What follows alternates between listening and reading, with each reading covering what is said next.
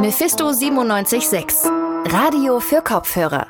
Hallo und herzlich willkommen bei Radio für Kopfhörer, dem neuen Podcast von Mephisto 976. Vielleicht habt ihr es beim Radiohören ja schon mitgekriegt. Auf der 97.6 läuft momentan durchgehend RSA. Normalerweise springen wir da ja zweimal am Tag auf die Frequenz.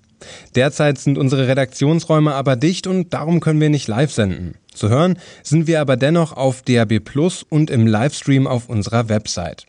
Wann die Uni wieder aufmacht und wir in unsere Sendestudios zurück können, das ist noch unklar und bis das dann soweit ist, machen wir aber sozial distanziert von zu Hause aus weiter mit Radio für Kopfhörer. Und heute lauscht ihr unsere erste Folge. Bei mir sind jetzt noch Luise, Merit, Jeremias und Simon. Die haben die Themen für heute ausgesucht und da geht's um Schulöffnung und um die Künstlerinnenszene in Leipzig. Ihr hört eine Grundschullehrerin, eine Choreografin und den Ausstellungsleiter vom Kunstkraftwerk. Außerdem haben wir mit einem Handballer vom SCDHFK gesprochen. Am Ende dieser Folge kommt dann noch eine Serienempfehlung der etwas anderen Art. Schön, dass ihr dabei seid. Am Mikrofon ist heute Moritz. Diese Woche haben Bund und Länder viele Maßnahmen zur Eindämmung des Virus wieder gelockert. Und in Sachsen heißt das ganz konkret, kleine Geschäfte dürfen wieder öffnen, die Ausgangsbeschränkung wurde etwas gelockert und Schulen werden teilweise wieder geöffnet. Das gilt vorerst aber nur für Jugendliche, die dieses Schuljahr ihren Abschluss machen. Über die Schulöffnung möchte ich jetzt mit der Vorsitzenden des Landesschülerrats sprechen. Hallo, Johanna Kesiker. Hallo. Äh, Sachsen macht mit NRW den Anfang bei den Schulöffnungen in Deutschland und zwar mit den Abschlussklassen. Ab Montag soll es da wieder losgehen. Wird das vom Landesschülerrat Sachsen begrüßt? Wir empfinden die schrittweise Schulöffnung als vorerst richtig und wir sehen es auch als ratsam, mit den Abschlussjahrgängen 2021 zu beginnen. Ähm, für uns ist es nämlich wichtig zu beachten, dass natürlich A, die Prüflinge, die jetzt in mehreren Wochen ihre Prüfungen ablegen, Priorität haben. Aber es muss auch bedacht werden, dass die Schülerinnen und Schüler, die jetzt in dem Homeoffice, sage ich mal, stecken, ähm, vor allem auch äh, Fokus auf ihre Prüfungen nächstes Jahr legen. Klausuren und Klassenarbeiten müssen ja weiterhin geschrieben werden und die, der Zeitraum, umso länger man im Homeoffice bleibt, wird kürzer. Und in vor allem Oberstufenklassen ist ja der Lernstoff sehr anspruchsvoll. Wie gut schätzt du denn die Möglichkeit ein, wenn man jetzt sagt, die Schule wird teilweise wieder geöffnet, dass dann auch in der Schule selbst die soziale Distanzierung äh, gehalten werden kann? Wir als Landesschulrat haben immer gesagt, dass wenn es zu schrittweisen Schulöffnungen kommt, dann muss auf jeden Fall Sicherheit gewährleistet werden und das für alle in der Schulgemeinschaft, also für Schülerinnen und Schüler, Lehrerinnen und Lehrer und für weiteres Personal.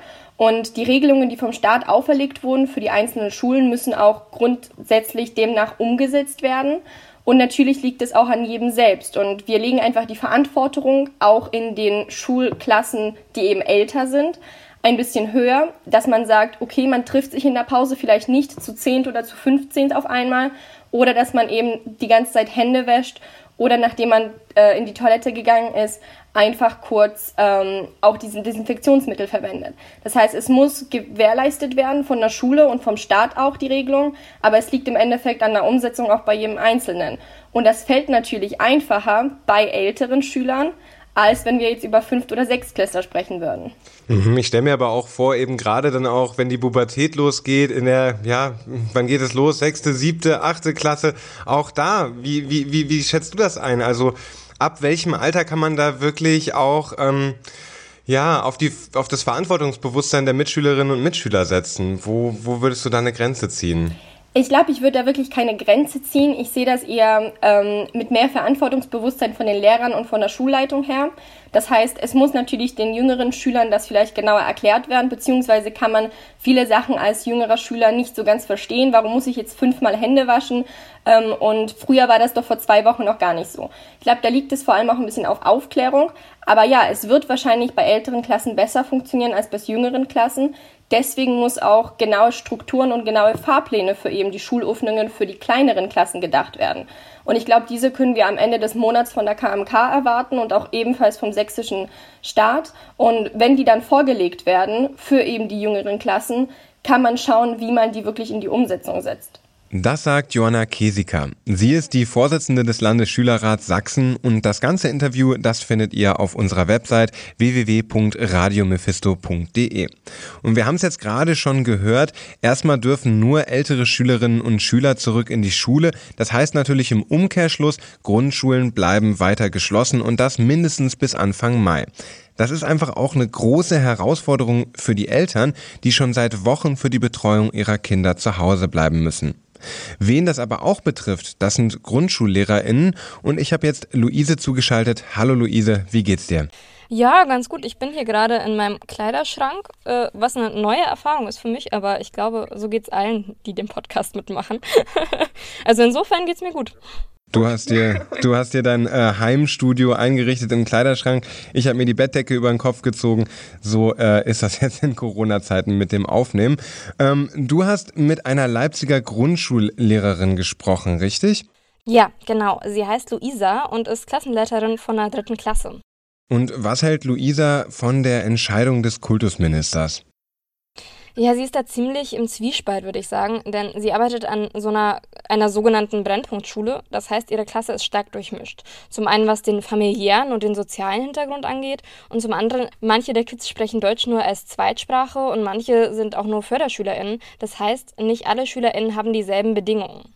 Das ist schon im normalen Schultag, Schulalltag schwer genug und die Situation macht das nicht leichter, weil Luisa ja jetzt keinen persönlichen Kontakt zu ihren SchülerInnen hat. Ja, wie, wie hält sie denn den Kontakt, den sie zu den Schülern halten kann? Ich meine, macht sie es übers Internet? Ich kann mir ja vorstellen, dass es bei GrundschülerInnen noch mal schwieriger ist, es zu machen, als bei den größeren. Ja, also Luisa stellt für jeden Tag Aufgaben für ihre, für ihre SchülerInnen zusammen und die verschickt sie dann zum Teil per Mail und zum Teil auch per Post an die Eltern. So stellt sie dann sicher, dass alle die Aufgaben machen können, denn man kann ja nicht voraussetzen, dass alle einen Drucker haben. Und wenn es Probleme gibt, dann steht sie telefonisch jederzeit zur Verfügung. Allerdings kann sie eigentlich nur Stoff wiederholen, denn sie kann nicht von Neunjährigen erwarten, dass sie sich komplett neue Inhalte selbst vermitteln praktisch. Hm, ja, das kann man schon eher bei den großen, bei den Abschlussklassen erwarten. Vor allen Dingen denke ich aber auch, es ist schwierig, die äh, jüngeren Kinder auf Trab zu halten, oder? Hm, ja, auf jeden Fall. Und auch bei den Eltern ist, glaube ich, so langsam die Luft raus. Besonders nachdem jetzt vor kurzem klar wurde, dass die Grundschulen noch weiter zubleiben. Die haben jetzt schon lange durchgehalten und viele Eltern meistern das auch wirklich mit Bravour und versuchen da so gut wie möglich ihre Kinder da zu unterstützen. Äh, ich glaube aber, dass irgendwann auch ja, die Kraft der Eltern erschöpft wird und dass auch die Kinder einfach äh, ihre Lust verlieren, zu Hause zu lernen. Und ich könnte mir vorstellen, dass es da jetzt die nächsten zwei Wochen schwieriger wird, als bisher die Kinder zu motivieren. Das klingt jetzt alles so ein bisschen so, als würde sie sich jetzt schon wünschen, dass die Grundschule wieder öffnet, richtig? Ja, wie gesagt, Luisa ist da so im, im, Zwiespalt sozusagen. Gerade beim Thema Hygienemaßnahmen ist sie sich unsicher, denn sie glaubt nicht, dass alle Kinder, vor allem in dem Alter, sich daran halten können. Gerade Grundschüler, die lecken so oft ihre Stifte an und nicht mal ihre eigenen, sondern auch die von anderen Kindern oder die kuscheln miteinander oder äh, da finde ich das halt wirklich schwierig, zumal ich auch gar nicht den Platz hätte, wenn ich an mein eigenes Klassenzimmer denke, die so weit auseinanderzusetzen, dass ich alle 22 unterkriege und trotzdem aber zwei Meter Platz zwischen den Kindern sind. Insofern hält sie die Entscheidung des Kultusministers also für komplett richtig und ist froh, dass die jüngsten Kinder erstmal zu Hause bleiben. Also erstmal keine Schule für GrundschülerInnen. Schauen wir mal, wie es sich bis zum 4. Mai noch entwickelt. Danke dir, Luise, für die Informationen. Seit dem 30.03. können Solo-Selbstständige, Angehörige der freien Berufe und kleine Unternehmen aus allen Wirtschaftsbereichen die Soforthilfe beantragen. Merit, du hast dich erkundigt, wie die Soforthilfe bei einigen Kunstschaffenden in Leipzig so angekommen ist. Aber vorneweg würde ich dich gerne nochmal fragen, wie geht's denn dir? Also vermisst du das Kunstwesen sehr stark? Vermisst du es irgendwie ins Museum zu gehen, dir eine Kunstausstellung anzugucken? Ja, hi Moritz. Ähm, klar vermisse ich das total. Also jetzt so nach rund drei Wochen des Social Distancing ähm, fehlt es mir sehr, mal wieder rauszugehen, ins Museum zu gehen, neue Ausstellungen anzuschauen, ähm, tanzen zu gehen. Ähm, ich glaube, da ähm, haben wir alle was gemeinsam. Ja, also ich auf jeden Fall kann das nur unterschreiben. Wagen wir doch mal jetzt aber einen Blick in die Wirtschaft und in die Zahlen. Die Soforthilfe, die soll ja auch eben dem Kulturbetrieb helfen, den wir beide so ein bisschen vermissen, wenn ich das jetzt richtig verstanden habe. Gehört hat von der Soforthilfe mittlerweile wahrscheinlich ja auch jede und jeder. Das scheint auch erstmal einfacher zu gehen, als man es bei anderen Anträgen hierzulande so gewöhnt ist. Kannst du aber trotzdem noch mal kurz erklären, wie die Soforthilfe so funktioniert? Ja, na klar. Also die sogenannte SAB, das ist Sachsens Aufbaubank, die hat am 30.03. ein Förderungsprogramm gestartet. Und dieses Förderungsprogramm können seitdem Betroffene online oder eben ausgedruckt per Post in Anspruch nehmen und einen Antrag auf finanzielle Unterstützung stellen. Und der kann dann in Form von Darlehen oder auch Krediten und eben finanziellen Soforthilfen beantwortet werden. Und diese Soforthilfen, das sind eigentlich auch genau die finanziellen Spritzen, die für solo selbstständige Künstlerinnen und Künstler besonders interessant sind.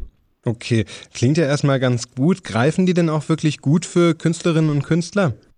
Ja, das ist jetzt so die Sache. Aktuell scheint das nämlich gar nicht so gut zu funktionieren, weil bloß so nachgewiesene Liquidität ausgeglichen werden soll. Also die Liquidität, das sind diese laufenden Betriebskosten, die die Menschen immer haben. Und ähm, das reicht aber gar nicht aus, damit die Künstler und Künstlerinnen sich jetzt so über Wasser halten können. Und da entsteht dann eben auch das Problem. Und das habe ich im Interview mit Marlene Schumann auch raushören können.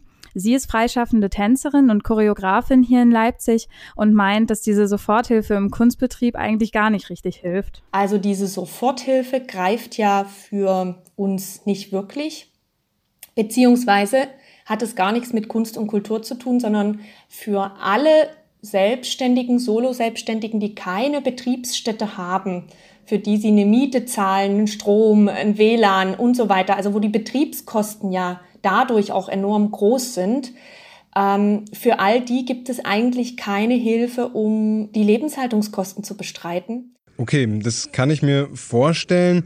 Gibt es denn jetzt aber neben den monetären Probleme auch noch andere Probleme für die Kunstschaffenden hier aus Leipzig? Ja, auf jeden Fall. Also ich denke, gerade die Kunst lebt ja davon, dass Menschen sich ausleben und ausdrücken können und ihre Kreativität auch an die Öffentlichkeit und an zum Beispiel eben uns weitergeben können. Und für diese Menschen fallen jetzt ja jegliche Projekte und Kurse und alles, was dazugehört, weg. Und gerade auch beim Tanz, der ja so in seiner, für seine körperliche Nähe bekannt ist, ähm, ist es total schwer, weil die lässt sich ja gerade überhaupt nicht ersetzen in Zeiten von Social Distancing. Ähm, das lässt sich laut Marleen auch nicht einfach online kompensieren. Der Tanz lebt äh, von der Direktheit im Raum, von ähm, auch Berührung, also sei es auch, wenn man körperliche Hinweise gibt, um technisch äh, vielleicht was anderes hervorzurufen oder um auch über Kontakt zu arbeiten, über äh, Impulse, äh, die man an Körper gibt und damit eine Reaktion erzeugt, wo er dann der Tanz entsteht. Das findet alles nicht statt. Gar nicht so einfach hört sich das an. Wir haben ja eben uns auch schon ein bisschen darüber beklagt, dass man momentan nicht so richtig tanzen kann. Du hast dich aber auch neben der Choreografin und Tänzerin auch noch mit Sebastian Grastia vom Kunstkraftwerk unterhalten. Wie geht's denen denn? Sieht's da ähnlich aus? Ja, das könnte man so sagen. Also Herr Grastia, der kommt aus dem Bereich der bildenden Künste und leitet die Ausstellungen des Kunstkraftwerks.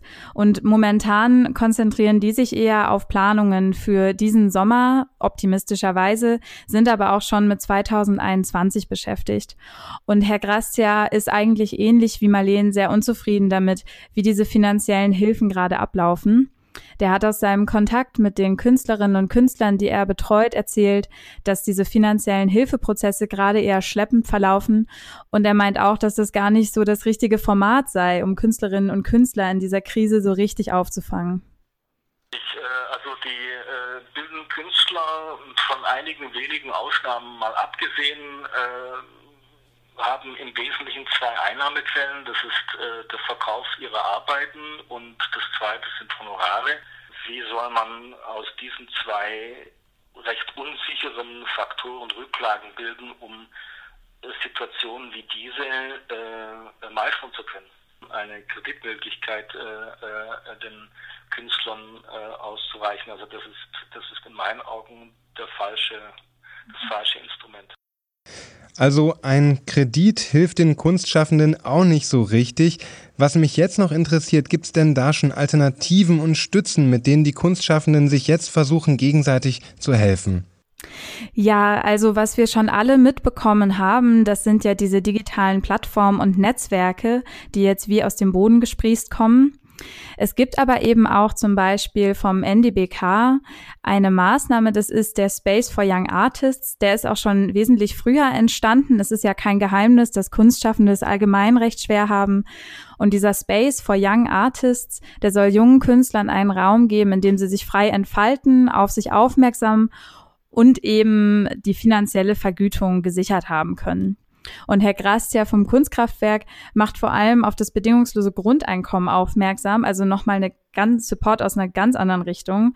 Ähm, das hatte ich auch schon im Gespräch mit Marleen und die haben beide unabhängig voneinander ähm, sehr positiv darauf reagiert, dass das mal eine Art und Weise wäre, nicht nur Künstlerinnen, sondern auch Menschen ähm, aus anderen gesellschaftlichen Gruppen mit finanziellem Respekt zu begegnen. Ja, das bedingungslose Grundeinkommen, das ist ja so eine Idee, die gerade in der Krise jetzt wieder ganz viel besprochen wird. Ja, allerdings. Und ähm, Marleen hat auch noch mal stark auf einen Entwurf aufmerksam gemacht, der jetzt wohl in Baden-Württemberg entstanden ist. Ähm, da hört man ja aber jetzt viele Stimmen von Seiten der Linkspartei und von der SPD, ähm, bei denen so die Soforthilfe solo-selbstständige Künstlerinnen auch in ihren Lebenskosten unterstützen soll. Ähm, wie sich die Lage da entwickelt, das wird man sehen müssen. Das war Merit. Sie hat einen Blick geworfen in die Künstlerinnenszene in Leipzig. Danke dir dafür. Bitte gerne. Auch wenn derzeit kein Profisport stattfindet, wollen wir trotzdem Sport ins Programm hier bei Radio für Kopfhörer nehmen. Zuständig dafür ist Jeremias aus unserer Sportredaktion. Erstmal vorweg, Jeremias, du bist ja auch selber sportlich unterwegs. Wie ist denn die Situation gerade für dich? Ja, danke. Ja, normalerweise gehe ich ähm, relativ regelmäßig ins Fitnessstudio und versuche mich da fit und agil zu halten, sage ich jetzt mal. Ähm, ja, aber ansonsten fahre ich auch sehr viel Rennrad ähm, und das mache ich zurzeit auch. Da kommt mir das gute Wetter, was wir jetzt die letzten Wochen hatten, auch entgegen. Ähm, ist ja soweit noch nicht eingeschränkt. Deswegen habe ich auch schon einige Kilometer abgespult diese Saison, ja. Okay, also für dich ist es gar nicht so schlimm, du bist gar nicht so eingeschränkt. Bei mir ist es ein bisschen anders. Basketball fällt gerade flach. Bei meinem Platz hier um die Ecke, da wurden die Körbe schon abgeschraubt und das auch das Schwimmbad, wo ich normalerweise immer hingehe, das hat zu. Aber naja, das betrifft uns ja alle derzeit, so eben auch die ProfisportlerInnen. Und du hast da mit einem Profisportler und zwar mit Lukas Cicala vom SCD HFK gesprochen. Wie geht's denn dem Leipziger Handballer damit? Ja, also Lukas ähm, muss sich natürlich erstmal umstellen. Der hat ja normalerweise zweimal am Tag Training, Auswärtsspiele, Heimspiele. Ähm, allerdings ist er auch Student, kann sich jetzt darauf etwas mehr konzentrieren. Das Semester hat ja gerade angefangen. Äh, und außerdem hat er sich auch noch was ausgedacht, ähm, um Kinder zu betreuen und zu animieren zum Sporttreiben. Und mehr davon hört ihr gleich in meinem Interview mit ihm. Und eingangs hast du Lukas Cicala gefragt, ob jetzt seine ganze Mannschaft zu Hause bleiben muss. Ähm, ja, genau. Wir sind jetzt zu Hause. Äh, wir wurden auf Kurzarbeit sozusagen eingestellt jetzt oder umgestellt. Und äh, wir dürfen jetzt freiwillig dürfen wir laufen gehen. Wir haben einen Kraftplan von unserem Athletikcoach bekommen. Wir, ähm, und dürfen entweder zu Hause trainieren oder tatsächlich dürfen wir hinten ins Fitnessstudio am Olympiastützpunkt. Nur zu zweit, äh, jede, nach jeder Übung alles desinfizieren ähm, also unter strengsten Auflagen natürlich, aber das wurde vom Ministerium so genehmigt, aber auch erst, ich glaube, zwei Wochen nachdem die Pause oder das, der Break war. Genau. Hat das Ministerium dann eingelenkt und hat gesagt, ja, unter den und den Bedingungen und Voraussetzungen dürfen die Olympiakader und ich glaube äh, Profimannschaften, genau, äh, dürfen dann den Krafttrainingsbetrieb wieder aufnehmen. Ich muss ehrlich sagen, ich habe jetzt die erste Woche habe ich oder die ersten anderthalb Wochen habe ich tatsächlich gar nichts gemacht. Ähm, da habe ich einfach so gesagt, okay, du kommst jetzt runter. Ähm, du weißt nicht, wie es weitergeht. Jetzt kann auch sein, dass wir dann keinen Urlaub haben danach und deswegen habe hab ich mir gesagt, okay, gut, dann machst du jetzt anderthalb Wochen einfach mal nichts, entspannst, erholst dich, äh, lässt so die ganze Last von der Saison ein bisschen abfallen Und danach habe ich tatsächlich, also gehe ich schon so zwei bis dreimal die Woche laufen und gehe zwei bis dreimal die Woche im Kraftraum. Ähm, Carsten Günther hat beim Interview beim MDR gesagt, dass er nicht davon ausgeht, dass die Saison zu Ende gespielt wird. Genau. Ähm, tatsächlich, also wir hatten letzte Woche eine Telefonkonferenz am Donnerstag. Am Mittwoch hatte Carsten eine Telefonkonferenz mit der HBL und allen Bundesliga-Teamchefs, äh, äh, also Geschäftsführern von den Vereinen. Und da haben sie sozusagen kommuniziert und geguckt, was möglich ist. Und da hatten wir gleich danach am Donnerstag die Telefonkonferenz, wo er uns sehr trans, äh, transpar äh, transparent und äh, eins zu eins eigentlich erzählt hat, wie es jetzt der Stand der Dinge ist. Und ähm, es ist, es steht noch nicht hundertprozentig fest, es kann immer noch was passieren, aber ähm, es gehen alle davon aus, dass die Saison nicht zu Ende gespielt wird. Tatsächlich, weil für uns Geisterspiele auch keinen Sinn machen. Jetzt muss ich eben nur die HBL noch einigen, ähm, wie sie es genau klären können, auch mit den ganzen Verträgen, die äh, sie ja haben, weil ja jetzt ein paar Spiele nicht gespielt wurden. Der DFK macht ja relativ viel jetzt in der Corona-Zeit. Also, es gibt ja zum Beispiel diese Heldenaktion. Kannst ja, du das genau. mal ja, es gibt äh, so verschiedene. Also Carsten hat sich da schon einiges einfallen lassen als Geschäftsführer, äh, was sehr, sehr gut ist, weil einfach auch das Beste aus der Situation machen. Wenn du jetzt nur schmolz, bringt es ja nichts. Ähm, und da ist ihm unter anderem die Heldenaktion eingefallen. Ähm, weil wir haben jetzt keine, also uns fehlen jetzt sozusagen die Zuschauereinnahmen. Und da hat sich Carsten gesagt, okay, dann verkaufen wir virtuelle Tickets und äh, rechnen die dann sozusagen ähm, auf den Bestand der Zuschauer, die jetzt schon da waren, mit drauf, sodass wir vielleicht mit den virtuellen Tickets dann den Zuschauerrekord von den letzten Saisons äh, knacken und ähm, bei so einem virtuellen Ticket gibt es nochmal so eine Aufsplitterung. Ähm, da gibt es äh, so verschiedene Pakete. Du kannst natürlich ähm, für 15 Euro ein Ticket kaufen, da hast du ein Ticket dabei. Du kannst aber auch größere Pakete kaufen. Ich glaube, es geht bis zum 500 Euro Paket. Ähm, das ist dann sozusagen der Superheld. Äh, der kauft dann gleich mehrere Tickets und er kriegt dann noch so gewisse Benefits. Genau. Und dann hoffen wir, dass wir da sozusagen ähm, so ein bisschen die Diskrepanz zwischen den eigentlich erwarteten Zuschauern und die jetzt kommen, den Zuschauern irgendwie ähm, minimieren können. Ja. Ähm, du hast auch erzählt, ähm, du versuchst jetzt in der Zeit dem Verein besonders zu helfen. Ja. Äh, du, auf deinem Pullover kann man es wahrscheinlich auch lesen. Also. der DFK und die Allianz machen Schule. Genau. Da machst du Sportunterricht von zu Hause für das Homeoffice. Genau. Ähm, dadurch, dass ja jetzt auch alle Schulen geschlossen sind, alle Grundschulen, ähm, können wir natürlich mit unserer Aktion, die wir eigentlich die ganze Saison ähm, betreiben, ähm, nicht in die äh, Grundschulen gehen und dann Handball unterrichten. Und da haben wir uns gedacht, dadurch, dass das jetzt die Wochen weggefallen ist ähm, und die Kinder zu Hause sind und zu Hause lernen, ähm, haben wir uns gedacht, okay, wie sieht es mit dem Sportunterricht aus? Haben sie, kriegen sie da Aufgaben oder nicht? Und wir sind uns dann so einig geworden, dass wir gesagt haben, okay, dann machen wir ein kleines Workout, so dass die Kids von ihrem Schulalltag dann trotzdem noch mal raus können, toben können und dann irgendwie sich sportlich betätigen, weil das kommt dann in solchen Phasen schon relativ kurz.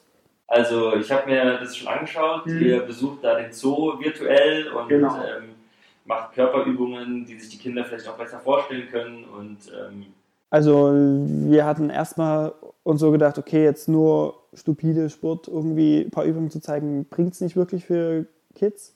Haben wir uns gedacht, okay, wir verpacken es in der Geschichte, ähm, so dass sie mit Spaß animiert werden, Sport zu treiben und dass sie dich dann, also einfach zum bisschen zum Affen machen. Ne? Also es ist ja jetzt nicht so, dass es mega ernst ist oder es soll einfach lustig sein und so, dass man am Endeffekt nicht merkt, dass man wirklich Sport treibt. Tatsächlich und die Institution, äh, die wir dann immer besuchen, virtuell, ob jetzt so, wir waren jetzt auch schon in Belantes oder so. Die Ideen äh, kamen immer schon, äh, die hatten wir schon vorher. Je nachdem, wie lange das jetzt noch gehen, wir sind auf jeden Fall erstmal gerüstet. Das sagt Lukas Cicala vom SCDHFK Leipzig. Und ja, ich habe eben auch mal reingeschaut. Das lohnt sich da mal einzuschalten bei Sportfrei. Das ist echt witzig, wie Lukas da probiert, die Kids zu animieren.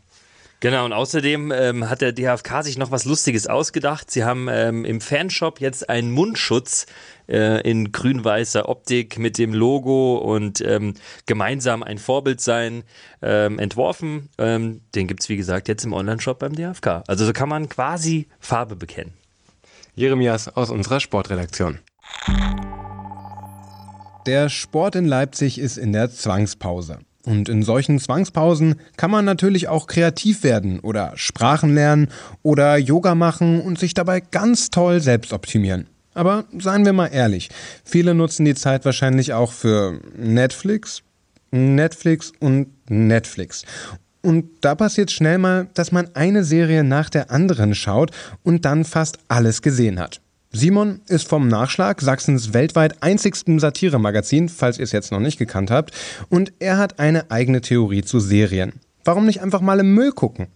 Mal eine Serie anfangen, die richtig schöner Schund ist, aber eben auch viel Herz hat. Es folgt eine nicht ganz so seriöse Rezension der Serie Spartacus. Guilty Pleasures. Jeder hatte seine Pappenheimer, oder? Sei es Musik, Filme oder Videospiele. Doch heute will ich einmal über eine Serie der ganz besonderen Art sprechen. Spartacus. Spartacus lief zwischen 2010 und 2013 auf dem US-Sender Stars und beinhaltete vier Staffeln geballter, grandioser Dummheit. Thematisch geht es, Überraschung, um die Geschichte des römischen Gladiators Spartacus. Sie zeigt den Aufstieg des Mannes vom Sklaven in der Arena zum Anführer einer Revolution. Nebenbei porträtiert die Serie auch die sehr spannende Zeit der römischen Republik, das Leben der wohlhabenden Elite und die brutale Behandlung ihrer Sklaven. Klingt doch eigentlich ganz gut, könnte man jetzt sagen. Doch die Serie Spartacus ist ein sehr, sehr abgefahren hässliches Endline. Es gibt eine über allem schwebende Regel bezüglich Spartacus. Jeder positive Aspekt der Serie hat ein absolut furchtbares Gegenstück. Ein paar Beispiele. Die Sets und Einrichtungen der verschiedenen römischen Städte und Häuser sind liebevoll und detailreich gestaltet. Die benutzten Computereffekte hingegen sehen so aus, als ob sie mit Paint auf einem Windows Vista kreiert wurden, und so zieht sich das durch die komplette Serie. Doch schlechte Effekte sind nebensächlich. Da ihr kleinen Lustmolche doch genau wisst, dass Spartacus in Wahrheit den zwei großen Bs basiert. Blut und Bumsen. Also Punkto Numero Uno. Blut und Gewalt. Und ja, Spartacus ist wahrscheinlich die brutalste Serie, die ich kenne. Aber in typischer Spartacus-Manier gleichzeitig auch irgendwie die harmloseste? Lasst mich das kurz erklären. Stellt euch einfach mal all das Kunstblut vor, was Quentin Tarantino jemals benutzt hat. Nehmt das mal, sagen wir mal 25 und dann habt ihr etwa die erste Folge von Spartacus, die mit Abstand harmloseste Folge der kompletten Serie. Und ich übertreibe hier nicht, diese Show ist so dermaßen drüber. Was man damit eigentlich sagen sollte, ist, dass die Gewalt unfassbar exzessiv und dauerhaft präsent ist. Blut, Eingeweide, Körperflüssigkeiten. Hier spritzt alles in Hektolitern gegen den Bildschirm und genau das macht es für mich auch irgendwie so harmlos. Das ganze Gesplatter ist offensichtlich überzeichnet. Kein Mensch blutet so wie in der Serie. Das führt dann häufig dazu, dass ich laut lachend vor Spartacus sitze und ich mir sage, wow, ähm, ich wusste gar nicht, naja, dass ein Körper von einem kleinen Schwertstich wortwörtlich explodieren kann. Also für schwache Mägen ist das jetzt natürlich unbedingt nichts, aber für alle anderen sehr unterhaltsam. Doch nun, kommen wir zum Essentiellen. Punkto Numero Duo? Ah, Knatterei. Die Sexszenen in Spartacus sind herausragend. Und nicht, was ihr denkt, die Szenen sind nicht gut oder heiß oder irgendwas. Im Gegenteil, die Sexszenen in Spartacus sind. Äh, sind. Na, okay, es bringt nichts. Ich glaube, ich muss das einfach mal so detailgetreu wie möglich beschreiben. Okay. Szene beginnt. Zwei Menschen haben Sex. Über der Szene liegt ein seltsamer Filter wie aus einem 70er-Jahre-Porno. Begleitet wird sie von ultra billigen Schranzmetal, während jede zweite Einstellung vollkommen grundlos in Slow Motion ist. Die Akteure bewegen sich dabei, wie bei einer Dämonenaustreibung, genießen den Shit viel zu sehr naja, und benutzen dann häufig Wein oder Wasser oder Honig, welchen sie sich äh, genüsslich über den Körper gießen und dann leidenschaftlich von den Nippeln lutschen. Wer vögelt so? Gut, Löblicherweise muss man sagen, dass sich Spartacus nicht davor scheut, auch Sex zwischen gleichgeschlechtlichen Paaren zu zeigen und das ist per se was Gutes. Aber auch die Szenen sind vollkommen lächerlich überinszeniert. Okay, der qualitätsbewusste Kritiker von Welt könnte mich nun fragen. ja, aber sei doch mal ehrlich. Ist Spartacus nicht einfach nur ein ultra brutaler Softporno? Worauf ich antworten würde? Ja, aber es ist ein sehr unterhaltsamer, ultra brutaler Softporno. Und um das mal zu einem Schluss zu bringen, Spartacus ist witziger Schund. Guckt das mit wenig Erwartungen und vielen Bierchen und freut euch über die Szenen, die teilweise wirklich gut sind. Und die Szenen, die gerne gut wären. Sagt Simon vom Nachschlag Sachsens weltweit einzigsten Satiremagazin. Spartacus ist wahrscheinlich nicht für jeden und jede das Richtige in der freien Zeit. Zum Glück gibt's aber noch mehr Beschäftigungsmöglichkeiten, gerade bei dem schönen Wetter aktuell. Das war's erstmal mit der ersten Folge von Radio für Kopfhörer, dem neuen Podcast von Mephisto 976. Danke, dass ihr zugehört habt und wenn's euch gefallen hat, dann habe ich gute Nachrichten. Nächste Woche kommt die zweite Folge. In der geht es dann darum, wie man mit Kuchen was Gutes tun kann. In Leipzig gibt es nämlich die Initiative Be a Local Lion und die verteilen Kuchen an Menschen, die in Krankenhäusern, Supermärkten oder Pflegeeinrichtungen arbeiten. Und damit unterstützen sie auch gleich noch die Leipziger Cafés. Das Problem ist, die Spenden gehen gerade ein bisschen zurück. Mehr dazu gibt's dann aber nächste Woche. Wenn es Themen gibt, die ihr ganz besonders wichtig findet oder ihr Kritik an unserer Arbeit habt, dann schreibt uns doch gerne einen Kommentar oder kontaktiert uns auf Facebook, Twitter, Instagram oder auch per Mail. An der Stelle auch nochmal Danke an die Sparkasse Leipzig für die freundliche Unterstützung wie immer. Und euch, liebe Zuhörerinnen und Zuhörer, wünsche ich jetzt noch einen schönen Tag, macht's gut und bis nächste Woche. Mephisto 976 Radio für Kopfhörer